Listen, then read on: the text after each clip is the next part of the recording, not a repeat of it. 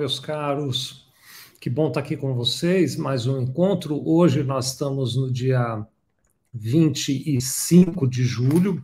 São agora 14 horas e 4 minutos.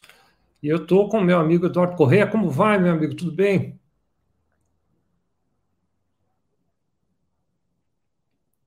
Eu não estou te ouvindo. Será que está no mudo aí, Eduardo? Pode ser. Desculpa, Vicente. Estava Imagina. realmente no mudo. Boa tarde, então, novamente a você. Boa tarde a todos que nos acompanham. Estava realmente aí, passamos um período de férias, né, Vicente? Agora estamos pois é. retornando. É. E eu estava realmente ansioso aí por, por retomarmos aí os trabalhos, né? Porque além de a gente conseguir contribuir aí com o nosso ecossistema difundindo é, conhecimento, né? Também é uma maneira de é, nos forçar também, né, a estudar aí para transmitir isso de uma maneira organizada aí para os nossos amigos. Nos ajuda muito, né? Já dizem isso, né? Quem ensina aprende mais do que quem está assistindo, né? Então, que bom. É verdade. Quero agradecer aqui sempre o apoio que a gente tem da OMIE e da Audaça, são parceiros nossos aqui que estão sempre divulgando nossos eventos. Muito obrigado. Obrigado a você que está nos acompanhando também.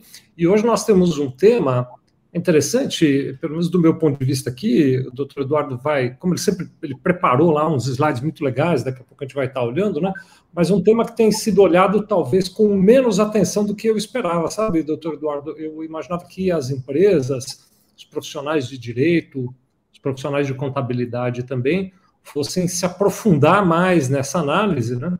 E até foi por conta disso que a gente escolheu retomar aqui a nossa série de retrospectiva tributária com esse tema que é o Programa Emergencial de Retomada do Setor de Eventos, que ao longo da conversa, acho que nós vamos ter oportunidade de ver, ele acaba impactando mais do que simplesmente o setor de eventos. Tem vários outros setores que são, eu vou chamar assim, de próximos vai, ao setor de eventos, que também estão sendo beneficiados. Né? Então, hoje o tema central da nossa conversa vai ser explorar um pouquinho as regras e condições para quem quer, de alguma maneira, uh, se beneficiar do que está previsto nesse programa emergencial de retomada do setor de eventos, que oferece uma série de vantagens para as empresas que se encaixam nisso.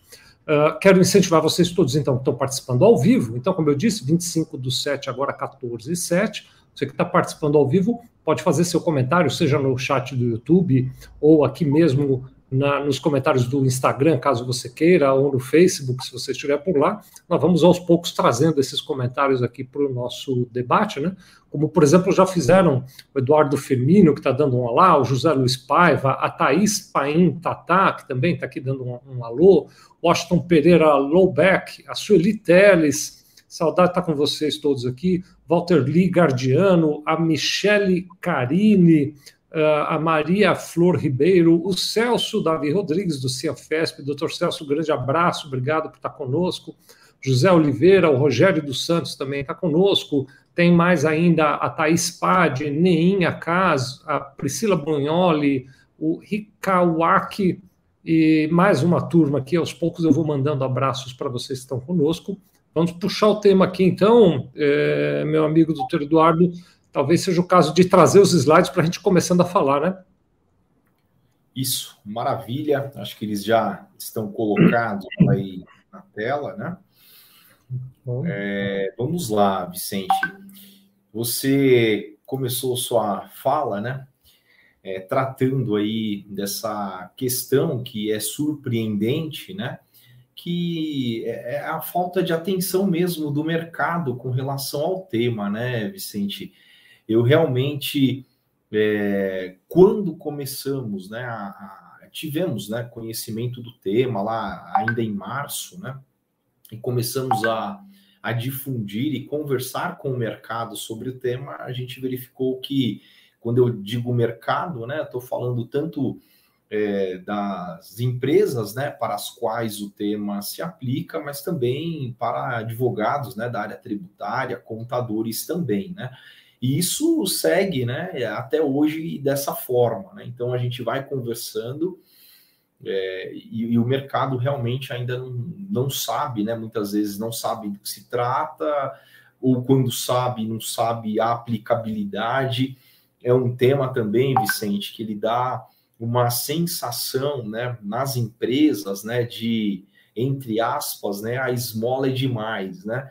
Acho que não é bem isso, deixa a coisa amadurecer, né? E em verdade a gente está tratando é, de um tema né, de aplicabilidade imediata. Né? E aí nós vamos colocar aqui a nossa posição, a organização, e tratar do tema, Vicente, sob duas óticas, né?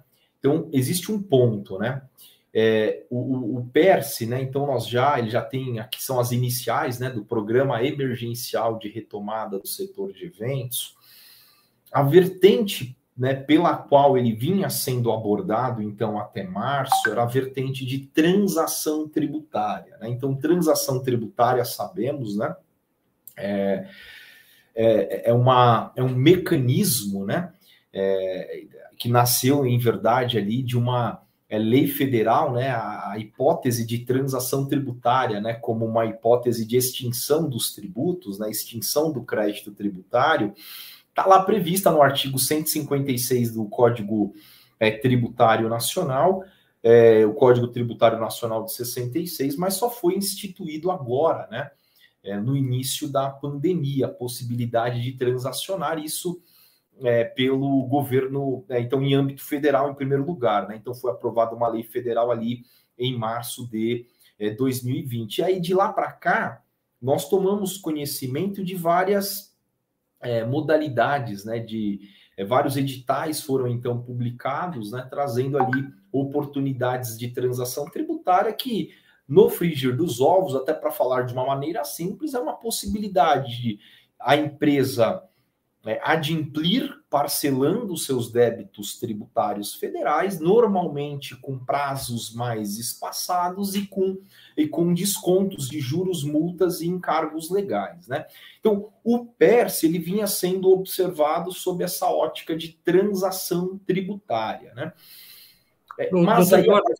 Para fazer aqui uma colaboração, então ele tinha, num primeiro olhar, vamos ver se eu estou falando bobagem ou não, me corrija, um, um, claro. um, jeitão de parcelamento. Então, ele vinha com uma cara de você vai poder dividir seus débitos tributários, eventualmente redução de juros e multas, e com isso você organiza um pouquinho da tua casa junto com a questão tributária federal. É, era esse o olhar inicial dele, né? Isso, aí nós vamos é, exatamente, Vicente, por quê, né? Porque o setor de eventos, imaginem só, né? Ele ficou parado por dois anos, né, praticamente. Né? Então, essas empresas não tiveram receita e, quando tiveram receita, elas não conseguiram pagar seus tributos federais. Este é um ponto. O outro ponto é por quê? Porque a lei do PERS, então, existe a lei do PERS, é uma lei federal também, de maio de 2021, ela trazia é, duas situações: a possibilidade de transação tributária, mas não só. Ela trazia também né, ela reduzia também a zero a alíquota de quatro tributos federais: o PIS, a COFINS, o imposto de renda e a contribuição social sobre o lucro. Então, duas vertentes: uma de transação, que é para adimplir de uma maneira incentivada. É, com os débitos federais não pagos, e a outra é a alíquota zero por 60 meses dos tributos federais. Por que, que esse tema nessa ótica ficou esquecido, né, da alíquota zero, é, Vicente? Porque assim que publicada a lei, ela foi a sanção do presidente Jair Bolsonaro, que vetou esse dispositivo que reduzia a, alíquota, é, reduzia a zero a alíquota dos tributos federais. Né? Quando ele assim o fez, então o mercado passou então a tratar PERSE como uma possibilidade de transação tributária e somente isso. Um né? parcelamento apenas, né? Isso. Então, é, passado então um bom tempo, né? Em 18, aí nós já vamos entrar nisso, né? Então vamos lá, né? Então, para organizar aqui isso. então, só fazer aqui um, uma brecha, aproveitando que trocou o slide, né? Você que é do setor claro. de eventos, aliás, você que também não é do setor de eventos, né? Depois comenta conosco aqui no bate-papo como foi esse período da pandemia, né? O doutor Eduardo fez essa análise de que foi um período difícil para todos, né? É, e aí, quando ele está fazendo isso, é claro, a gente nem está aqui discutindo o quanto foi trágico do ponto de vista de saúde pública, né? Que foi uma tragédia, mas depois conta para a gente como foi para você, escreve aí como foi esse período de pandemia para o teu negócio, né? Eu até vi o doutor Eduardo e meus amigos, eu, eu participo de um, uma universidade aqui em São Paulo que chama Startse, eles têm um olhar muito interessante, né? E eles lá dividem, doutor Eduardo, os negócios em é, três grupos, né? Então, é, aquele, uh, aquela situação em que o, o, grupo de negócios que o Covid prejudicou muito, eu acho que o de eventos se encaixa nisso, o grupo de negócios em que o Covid foi neutro, continuaram a sua vidinha do ponto de vista de negócios sem grandes impactos do Covid, e alguns setores que foram muito ajudados, se é que a gente pode usar esse termo, né, é, pelo Covid. Então, conta para nós aqui se o seu setor foi muito abalado, foi uh, neutro ou foi uh, afetado positivamente pelo Covid, para a gente ter uma ideia também. Bom, aí, Vicente, é, obrigado aí pela contribuição.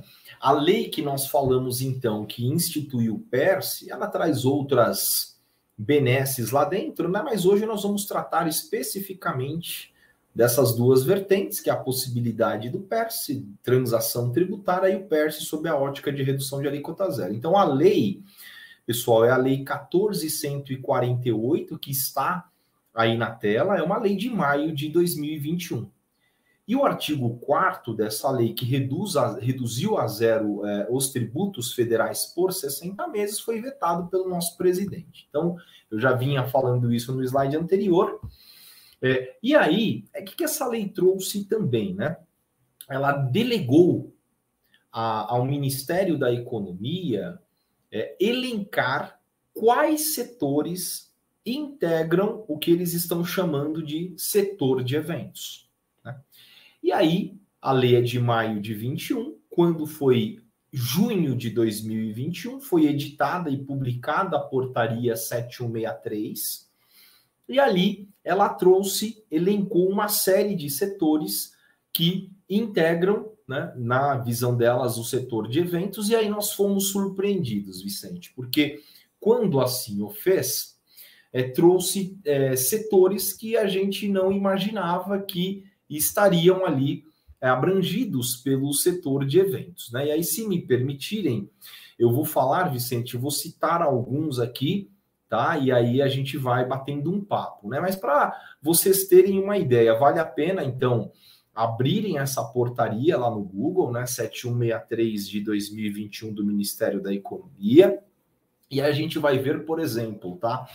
É, aqui no anexo número 1. Ela dividiu em dois anexos e nós já vamos entrar aí é, as razões pelas quais é, foram divididos, né? Mas, por exemplo, hotéis e a parte hotéis estão é, dentro do contexto do PERSE, ou seja, dentro desse contexto de redução a zero dos tributos federais, impressão de material publicitário, é, agenciamento é, agenciamento, recrutamento e seleção, atividade. Olha só, Vicente, atividades de segurança, vigilância e segurança privada é, também está dentro deste contexto. Aí, bufês, eventos, produção musical. Tem, olha, é assim, é uma. É, é, transporte marítimo, veja só, né? é, para quem está na, na, região mais portuária, né? É o transporte aquaviário de passageiros, transporte marítimo de longo curso, é, bares, olha, bares e restaurantes, Vicente, é, bares e restaurantes é, com ou sem é, com ou sem entretenimento, né? Então você pega aí os bares e restaurantes de um modo geral estão abarcados aqui, restaurantes e similares, agências de viagem, enfim, né? Eu trouxe alguns exemplos, Vicente, mas aí a gente vai é, cuidando disso daqui para frente, né? Deixa eu fazer um convite, então, para as pessoas, meu amigo claro. Eduardo. Então, é assim, é, se você entrar no nosso grupo do WhatsApp, eu pedi até para o Lucas, daqui a pouquinho ele vai pôr do rodapé aqui, eu vou dizer qual é o grupo, mas ele já coloca no rodapé. Então é www.sevilha.com.br barra grupo retrospectiva tributária, tudo junto, né? Então, www.sevilha.com.br barra grupo retrospectiva tributária. Mais tarde, um pouquinho, quando a gente terminar a transmissão, eu coloco lá a lista com todos os quinais, eu ponho todos os detalhes lá dos quinais para vocês verem, né? Porque tem alguns segmentos que são muito óbvios. Quando você fala de buffet, por exemplo, né, meu amigo Eduardo, é muito claro, é um setor de evento, né, sem dúvida Sim. nenhuma que é. Mas quando a gente fala sobre material gráfico, ele não está tão diretamente ligado ao setor de eventos, ele é um fornecedor do setor de eventos, certamente durante os eventos se consome material gráfico, mas o setor gráfico tem várias outras atividades, né? É, pelo que eu entendi, quero até validar contigo aqui, a lei não faz distinção, né? Ela diz segmento gráfico, segmento gráfico, não é?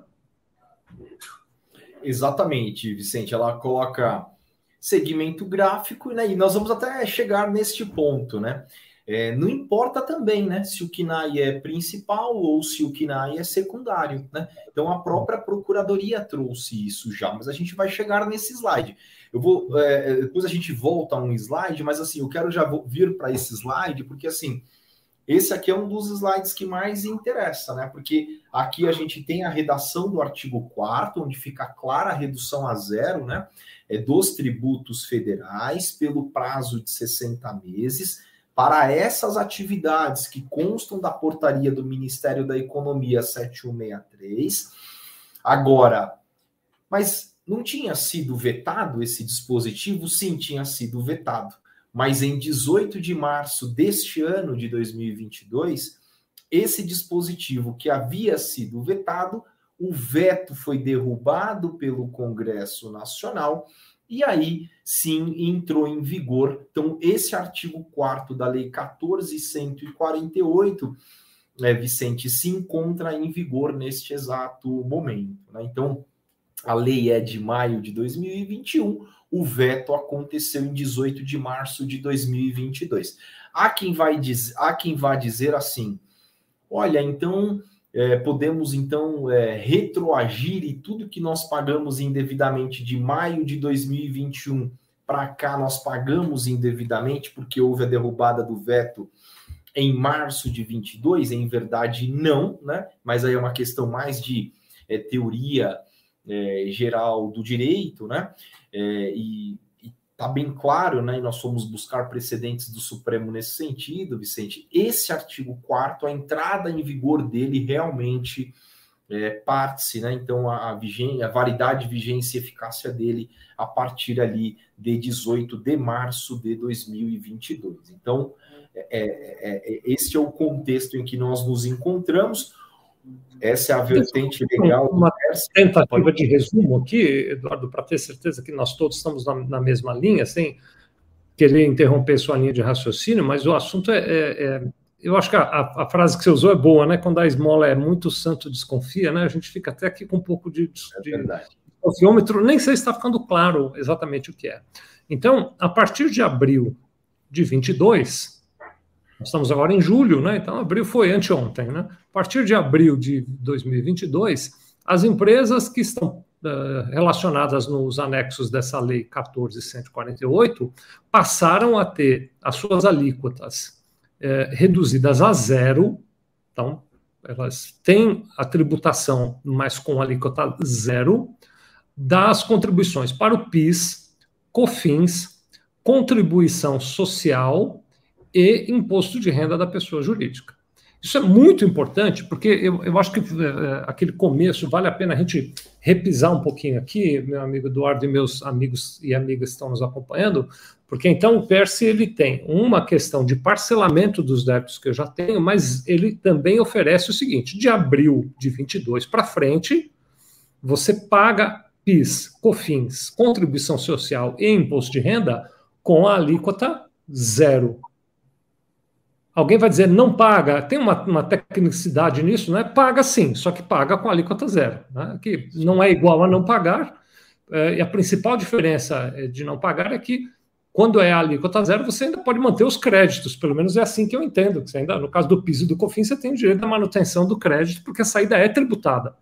Né? A saída é tributada com alíquota zero, mas ela é tributada. Então, tem um benefício fiscal muito poderoso neste artigo 4 da lei 14148, que eu recomendo muito a vocês. Olhem com cuidado, depois, como eu disse, vou pôr lá no grupo. Lucas, põe de novo o endereço do grupo do WhatsApp aí, por favor. Vamos pôr a lista de atividades que têm direito a esse benefício, que é uma lista extensa e que tem atividades que não são tão óbvias do ponto de vista de eventos, tem atividades ali que, até se você olhar, talvez você diga, ah, não tem muita cara de evento. Né? Então, esse é o primeiro resuminho que eu queria fazer. Segundo aspecto, que já tem gente perguntando aqui, talvez até tenha um slide aí na sua apresentação, é a questão das empresas optantes do Simples. Né? Porque as empresas optantes do Simples, elas têm um formato de tributação diferenciado. Então, no lucro real e no lucro presumido, esta redução de alíquota a zero fica valendo, já está em, em vigor, né? A Luísa, por exemplo, primeiro está perguntando a questão do simples. E ela traz assim: como é que fica uma empresa que é optante do simples nacional, né, Eduardo? Então, meu entendimento é que esta lei não altera a tributação do simples nacional. Em outra maneira, quem está no simples nacional continua com a tributação lá do simples nacional. Agora, é claro, para 2023, também conhecido como ano que vem, vale a pena fazer a sua matemática porque talvez sair do simples e em 2023 entrar no lucro real ou até mesmo no lucro presumido pode representar economia para quem está no simples. Essa não é uma conta fácil de ser feita, porque ela envolve encargos sobre a folha de pagamento, ela envolve uma série de aspectos que não estão apenas centrados em PIS, COFINS, Imposto de Renda e Contribuição Social, né? Mas, Luísa, então, este ano, a sua empresa é optante do Simples, ela continua pagando normalmente, ela não tem direito a alíquota zero. Só vale para quem é lucro real, para quem é lucro presumido. Mas para 2023 você pode fazer as contas e eventualmente sair do simples para ganhar o benefício da alíquota zero do PIS, COFINS, Imposto de Renda e Contribuição Social. Queria só, antes de te devolver a palavra, explicar bem, né? Aí você vai dizer, Luísa, você que fez a pergunta. Então, Sevilha, você está recomendando que eu saia do simples? Não, eu não estou recomendando. Eu estou recomendando que você faça a conta para avaliar se é ou não uma vantagem sair do simples e passar a ter esse benefício. Ao sair do simples, você vai ter, dependendo da atividade, ICMS e ISS pelo regime normal, né? vai ter também contribuição previdenciária sobre a folha de pagamento e sobre serviços contratados avulsos, prolabore e etc. Né? Então você tem que fazer uma matemática em alguns casos, eu acredito que valerá a pena, em outros casos, não valerá a pena. Então, você precisa ser muito cuidadosa em relação a isso. Você desculpa, Eduardo, eu fiz uma intervenção aqui que acabou ficando mais longa do que eu gostaria, mas eu imaginei que era para o bem da organização das ideias de todos aqui, viu? Perfeito, excelente, Vicente, porque realmente assim o seu poder de síntese, né? Ele acaba ajudando bastante, né? A gente vai falando, vai soltando aqui um monte de informação, mas muito obrigado, Vicente. E só para é, se a Luísa né, quiser entender o porquê não se aplica, aplica ao simples, né, o fundamento é o artigo 24 da Lei Complementar 123, que é a lei do Simples Nacional. Né? É, como ela já é optante pelo simples, já tem uma tributação simplificada, com uma carga tributária em regra menor, né? É, é, ela não poderia então usufruir de outros incentivos e benefícios que fossem dados. Até porque aí uma questão é de formalidade mesmo, né? É, não poderia, né? Uma lei ordinária, né? A lei do Simples Nacional é uma lei complementar, é tratar de situações aí relacionadas à tributação dentro do contexto do Simples Nacional, né? Questão né, mais é, é, formal mesmo, sob o ponto de vista de, de, de legislação ordinária e, e, complementar. Eu vou voltar um slide, é, Vicente. Que, que é, é, traz aqui a portaria? Né? Então, já que nós já sabemos que os tributos estão é, zerados, né, os tributos federais, né, piscofins, imposto de renda e contribuição social sobre o lucro desde 18 de março, aí nós temos que vir aqui até a portaria que ela traz condições, né? Então, uma coisa que ela traz aqui é que as pessoas jurídicas, na data da publicação da lei, deveriam estar já exercendo as atividades econômicas constantes da portaria. Né? Ou seja, em outras palavras, a empresa que foi constituída após 3 de maio, em tese, não poderia usufruir da alíquota zero. Aí vejam. Então, a... Vamos ver aqui, Eduardo. Hoje eu estou é, interrompendo a claro. bastante, mas vamos, vamos lá. Um caso bem crasso. Eu tenho um buffet e com o meu buffet passei pelo período de pandemia. Tenho direito a essa isenção. O meu tio avô resolveu abrir um buffet agora. Ele abre o buffet hoje, que é dia 25 de julho. Ele não tem direito à isenção. É. Olha, Vicente, que interessante, né? É... Até que ponto isso é justo, né? Porque assim, vamos evoluindo neste racional, né? Então, é, para todas as empresas, elas precisavam então estar constituídas na data da publicação da lei. Mas, mas olha que interessante. O artigo 4 que fala da alíquota zero, ele entrou em vigor 18 de março de 22. Então, se o seu avô é, abriu, por exemplo, o buffet antes de 18 de março, mas após a publicação da lei, que foi 3 de maio de 21, será que ele não poderia usufruir então da alíquota zero? Né? Olha que interessante. Né? Então, este é um, um primeiro ponto. O outro ponto é assim: é justo mesmo, sob o ponto de vista de competitividade de mercado, né? É, como que eu, eu, não vou poder então abrir nada nessas dentro dessas atividades, porque como que eu vou concorrer, né, com quem está na mesma atividade recolhendo tributo alíquota zero? Ah, mas essa alíquota zero é uma recomposição do passado, mas nem sempre essa conta vai fechar né, redonda, né? É, isso é um, talvez um desincentivo a, a, você constituir empresas né, dentro desses quinais. Então, esse é um bom. Agora, uma coisa mais é que vai além disso, né? É a possibilidade, Vicente e meus amigos, né? É, é, é de contestar judicialmente, né? Porque essa condição ela está prevista dentro de uma portaria, né? Então está trazendo uma condição muito forte, né? É, ou seja, ela não está só regulamentando, né? Ela está trazendo, olha, se você não estiver constituído, você não pode estar dentro da redução da alíquota zero, por exemplo, né? Dos tributos federais. Isso já vem sendo contestado no Poder Judiciário, né? E para quem estar dentro das atividades que estão elencadas no anexo 2 da portaria, além disso, eles precisam ter a, a, a inscrição regular no cadastro. Quando? Quando da publicação da lei, maio de 21. Né? Então, a gente está encontrando, Vicente, é, de tudo né, nessas, né, nesses nossos debates e diálogos com as empresas. Né? Então, por que, que eu estou trazendo esses, é, é, esses, esses insights mesmo? Né? Porque eles surgem a partir do momento que a gente está conversando com as empresas, né? Então, nós é, tem uma empresa que ela foi realmente constituída, né, da, da, do setor de hotelaria, em outubro de 21. Em tese, pelo que está escrito é, na portaria, ele não poderia é, usufruir da alíquota zero. Mas o artigo 4 que fala que trata da redução à alíquota zero, ele só entrou em vigor é, em março de 2022, né? Então, se eu for, se minha empresa, se o meu hotel foi constituído em outubro de 2021, eu também preciso estar nesse contexto. Outra coisa, esse requisito do cadastro, né? Bares e restaurantes, é, meus amigos, ele, ele está nesse contexto, mas assim, eu não sei se é uma prática comum de mercado que os restaurantes se inscrevam no cadastro, né?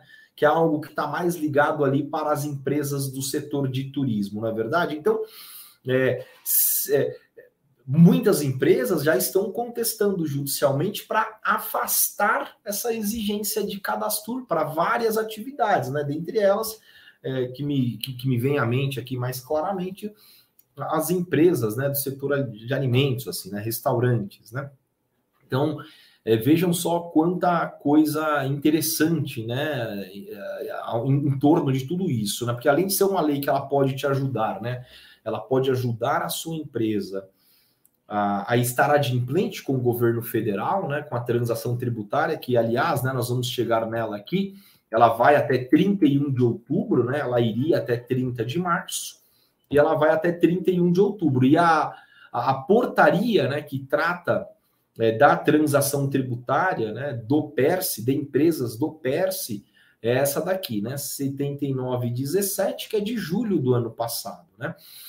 Ela ia até de, a, a, o prazo, né, para adesão ia até o dia 30 de junho né, de 2022 e foi agora é prorrogado para 31 do 10. Então, eu ia dizer o seguinte: você tem a possibilidade não só, né, então, de ter seus tributos reduzidos da, daqui para frente. Nós temos um período, né, Vicente, do passado aí. Então, se a gente reconhece que entrou em vigor a alíquota zero a partir de março, nós temos alguns meses de tributos recolhidos a maior, né, pelas empresas, né, é, não deveria ter recolhido. É, e, e, temos a possibilidade até 31 de, do 10 para quem tem débitos em aberto e, e, se encontra e cumpre condições né, de, de fazer aí a transação tributária.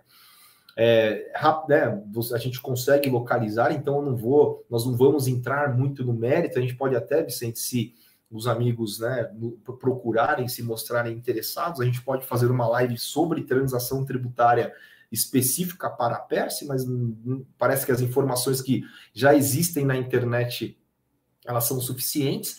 É, tudo isso também é feito dentro daquele portal Regularize, né, do, da Procuradoria Geral da Fazenda Nacional. Então, ele é intuitivo também, ele traz todas as orientações e caminhos que as empresas devem seguir, mas eu coloquei algumas coisas que geralmente as pessoas perguntam. Né? Então, a, a, do lado direito aí, né, vocês vão verificar que a, a negociação está disponível até 31 de 10 de 22, para quem tem débitos em aberto. É, você pode ingressar com débitos é, inscritos em dívida ativa até que tenham sido inscritos até o dia 5 do 11 de 2021, ou seja, débitos inscritos em dívida ativa posteriormente a este período estão fora do PERSE. Os descontos, é, é, Vicente, podem chegar a até 100%, então, de juros, multas e encargos legais. Então, eles vão fazer, claro, uma avaliação da sua capacidade econômico-financeira de pagamento, mas eles vão avaliar especialmente o, o seguinte período, Vicente. É, o, o seu faturamento de março de 19 a fevereiro de 20, comparando, né? é, com o período que dá início à pandemia, março de 20, né? Enfim, pegar os dois períodos e verificar se houve uma queda relevante de faturamento e aí eles vão calibrar qual vai ser o seu montante de desconto, né? Tudo isso de uma forma automática dentro do sistema da procuradoria. E a possibilidade, que aqui é uma coisa fantástica, né, é de você pagar isso em até 145 parcelas. Queria fazer aqui só um comentário. Então, esta regra do faturamento e da comparação do faturamento de um período com outro para identificar a redução de faturamento, ela se aplica para definir quais serão os benefícios de desconto de multa, juros e encargos legais para o parcelamento dos débitos que a tua empresa já tem. Mas ela não é um requisito para a alíquota zero. Exatamente. Então, ainda que você tenha, eu, eu até quero trazer para nós aqui, olha só que coisa, nós estamos assim, o Eduardo, meu amigo, é, 10% das pessoas que responderam aqui estão dizendo que a receita da empresa delas aumentou durante o período da pandemia. Então, para 10% aumentou. 24% dizem que a receita ficou inalterada durante o período da economia. E 66% dizem que as suas empresas perderam receita durante o período da, da economia, da, da pandemia. Então, essa questão da flutuação do percentual da receita vai servir para o parcelamento dos débitos que você eventualmente não conseguiu pagar e que estão lá uh, uh, esperando algum encaminhamento. Mas a, o direito à alíquota zero ele permanece mesmo que o teu faturamento, por alguma razão, tenha crescido durante o período da pandemia porque o direito à alíquota zero ele é dado com base no KNAI. A única regra adicional, que o doutor Eduardo agora, agora mesmo estava questionando, é para o anexo 2 a necessidade da inscrição no cadastro, que é algo a, a ser verificado ainda do ponto de vista da legitimidade ou da exatidão sobre essa exigência, mas está previsto na lei, então se está na lei, está lá, para não, não seguir tem que ter algum questionamento legal.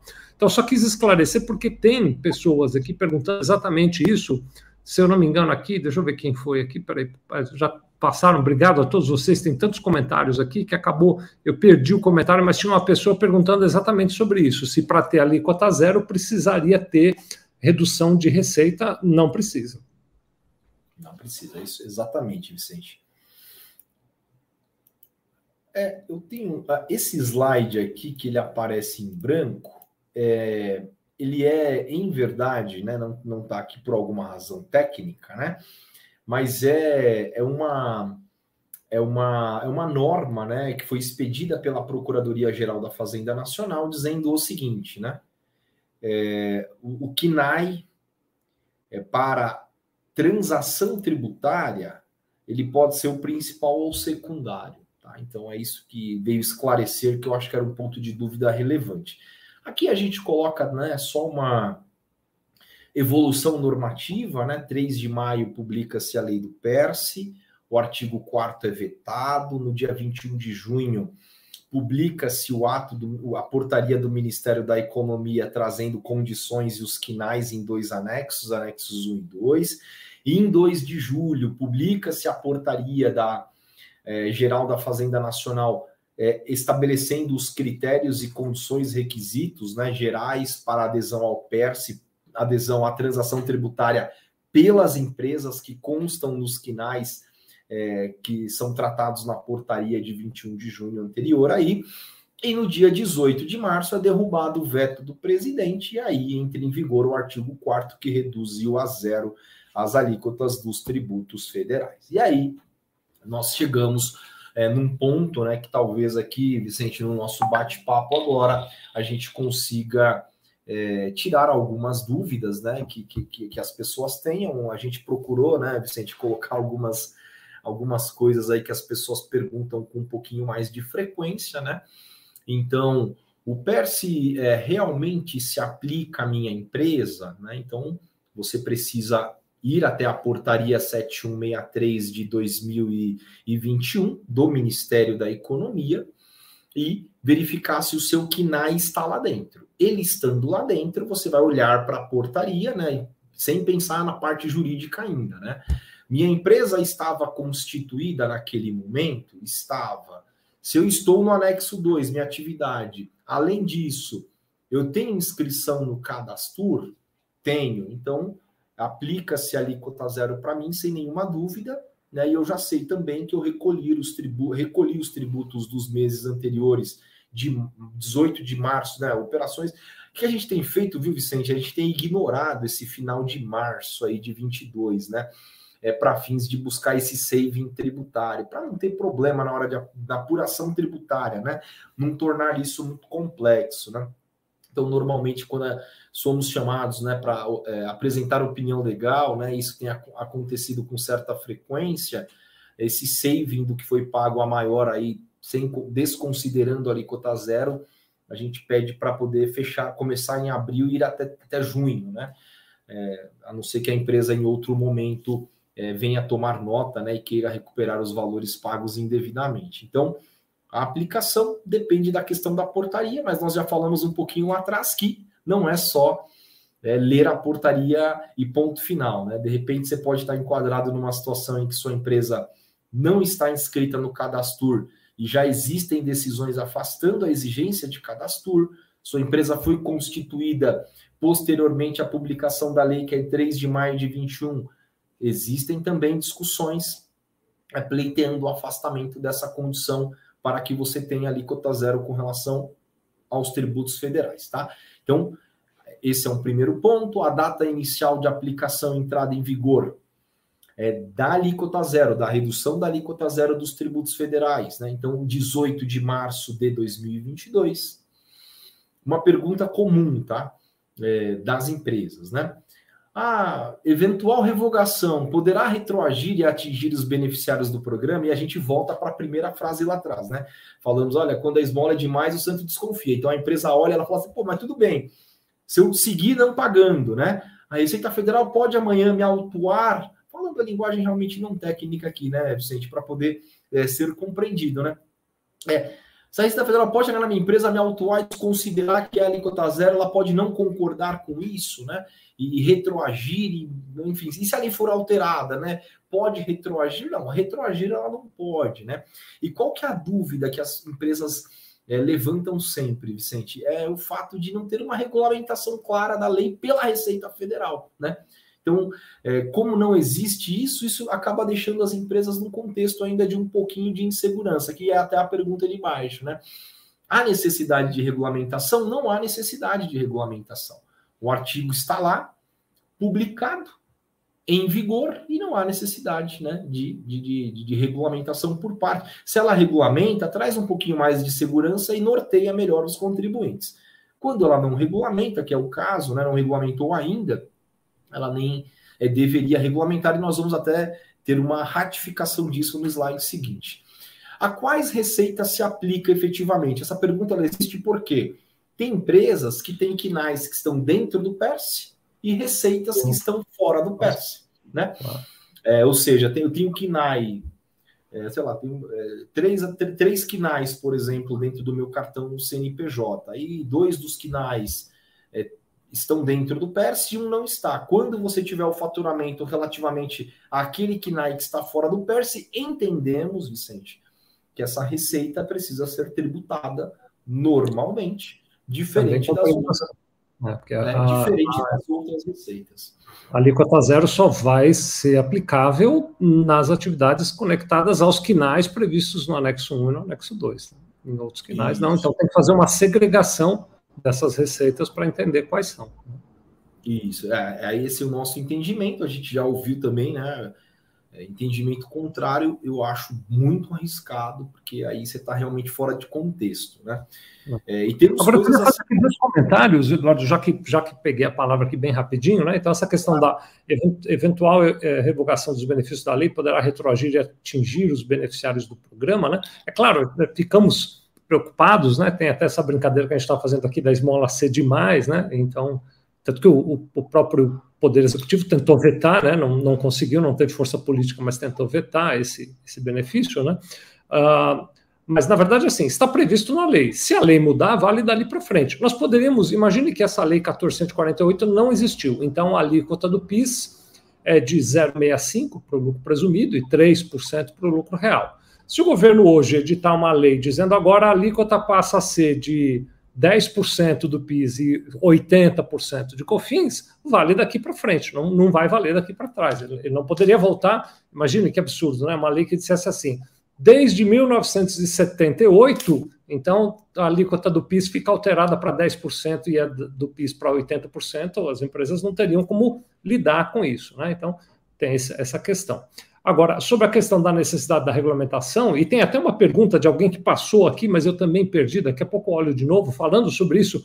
Esse alguém fez uma consulta para a Receita Federal para ela explicar mais detalhes disso, mas a regulamentação da Secretaria da Receita Federal, ela não pode dispor diferente da lei. Embora de vez em quando tente fazer isso, ela não pode dispor diferente da lei. A regulamentação vai dizer assim: dentro do processo, vou chamar de burocrático, dentro do processo burocrático da Secretaria da Receita Federal, a implementação, a execução do que está previsto na Lei 14.148 vai acontecer dessa forma. Ela não vai, a Receita Federal, baixar uma, ela não tem força para isso, uma regulamentação dizendo, não, aquilo que está dito lá na Lei 14.148 é um monte de bobagem, deixa para lá, faz de conta que ignore-se a Lei 14.148. A Receita Federal jamais poderia fazer isso. Então, a regulamentação sempre vem não para validar, reconhecer a, a, validade da lei. A lei não precisa dessa ação da Receita Federal. Ela vem para dizer como é que, dentro do espectro burocrático da Receita Federal, se implementa as determinações que estão previstas nessa ou em qualquer outra lei. Né? Então, só quis fazer essa colaboração aqui, porque eu estou sentindo mesmo no bate-papo aqui, viu, Eduardo, que tem gente ainda esperando uma regulamentação que se vier no máximo vai só dizer como fazer, não vai mudar o que está na lei 14.148. Exatamente. É, isso é interessante, Vicente. Bom, primeiro, né, é, ainda dentro desse contexto, nós temos na Constituição Federal Brasileira, né, é, limites ao poder de tributar do fisco, né? Então, ele tem limites. Um dos limites é o princípio da irretroatividade. Então, uma lei hoje que revogue ela não pode buscar né, esse passado porque é questão de segurança jurídica. Né? Então, as empresas que é, tiveram o comportamento de aplicar a redução a zero, elas estavam pautadas, como disse o Vicente, em uma lei que é válida, né? É válida e, e eficaz, né? Válida, eficaz e vigente, né? Além de tudo, né? Então, é, não poderia é, proceder dessa maneira, né? E agora, é, seguindo aqui, né? Deixa eu trazer então mais um tópico aqui. Tem uma pergunta repetida. Eu estou vendo agora de uma pessoa que se identifica como fiscal Moraes, mas houve mais uma pessoa que fez essa mesma pergunta, questionando sobre como é que fica a aplicação desta alíquota zero nos casos em que a empresa optou pelo regime de caixa para apuração dos seus tributos, né? Então, a lei não trata claramente disso. Eu até estava olhando aqui na lei 1448, ela não trata claramente do regime de caixa ou do regime de competência, mas eu entendo que nem precisa tratar, seja qual for o regime de apuração que você adotou, no mês de uh, apuração dentro do regime caixa ou competência, você aplica a alíquota zero. É isso mesmo, é exatamente, Vicente. Perfeitamente. É, Vou, eu vou para esse último ponto, né? Que eu acho que esse último ponto aqui a gente já vai responder algumas coisas, né? É, sob a ótica fiscal, como e onde devo apresentar minhas informações no SPED fiscal? Aí aqui sim, né? Em que pese o fato de a Receita Federal não ter regulamentada a Lei 14148, ela tomou providências claríssimas dentro do SPED fiscal, dentro do EFD contribuições. Ela criou blocos lá, né, registros específicos para você declarar a alíquota zero de contribuintes que, sem, é, que interpretam, que integram o PERSE. Por que, eu digo isso, né? Porque às vezes, né, o contribuinte ele vai aplicar a alíquota zero, por exemplo, sem ter cadastro. Ele entende que não deve ter cadastro. Nossa recomenda, é, no, é, ele acha que é uma condição desnecessária. Nossa é, posição para que você tenha segurança jurídica em aplicar a redução a zero, nós precisamos de uma decisão judicial que afaste essa exigência, né? por exemplo, né? Ou minha empresa foi constituída após a lei. Eu preciso ter né? Uma decisão que afaste a exigência. Até porque tudo que as empresas estão fazendo hoje, tem empresa que ela olha e fala: olha, para minha empresa se aplica. Eu estou no anexo 1, lá não exige cadastro, e eu estava constituído antes de maio de 21. Ok, vou aplicar e maravilha. Sabendo sempre, né, que a lei tributária ela faculta a Receita Federal a fiscalizar as apurações tributárias das empresas por cinco anos. Né? É, então, aquilo que você apurou hoje né, poderá ser objeto é, de, de, análise ou de fiscalização pela Receita Federal até junho de 27. Né? Então, nós temos que ter essa é, clareza. Agora, ao contribuinte também é dado o direito de é, declarar né, e de interpretar a legislação e aplicar a legislação à sua atividade.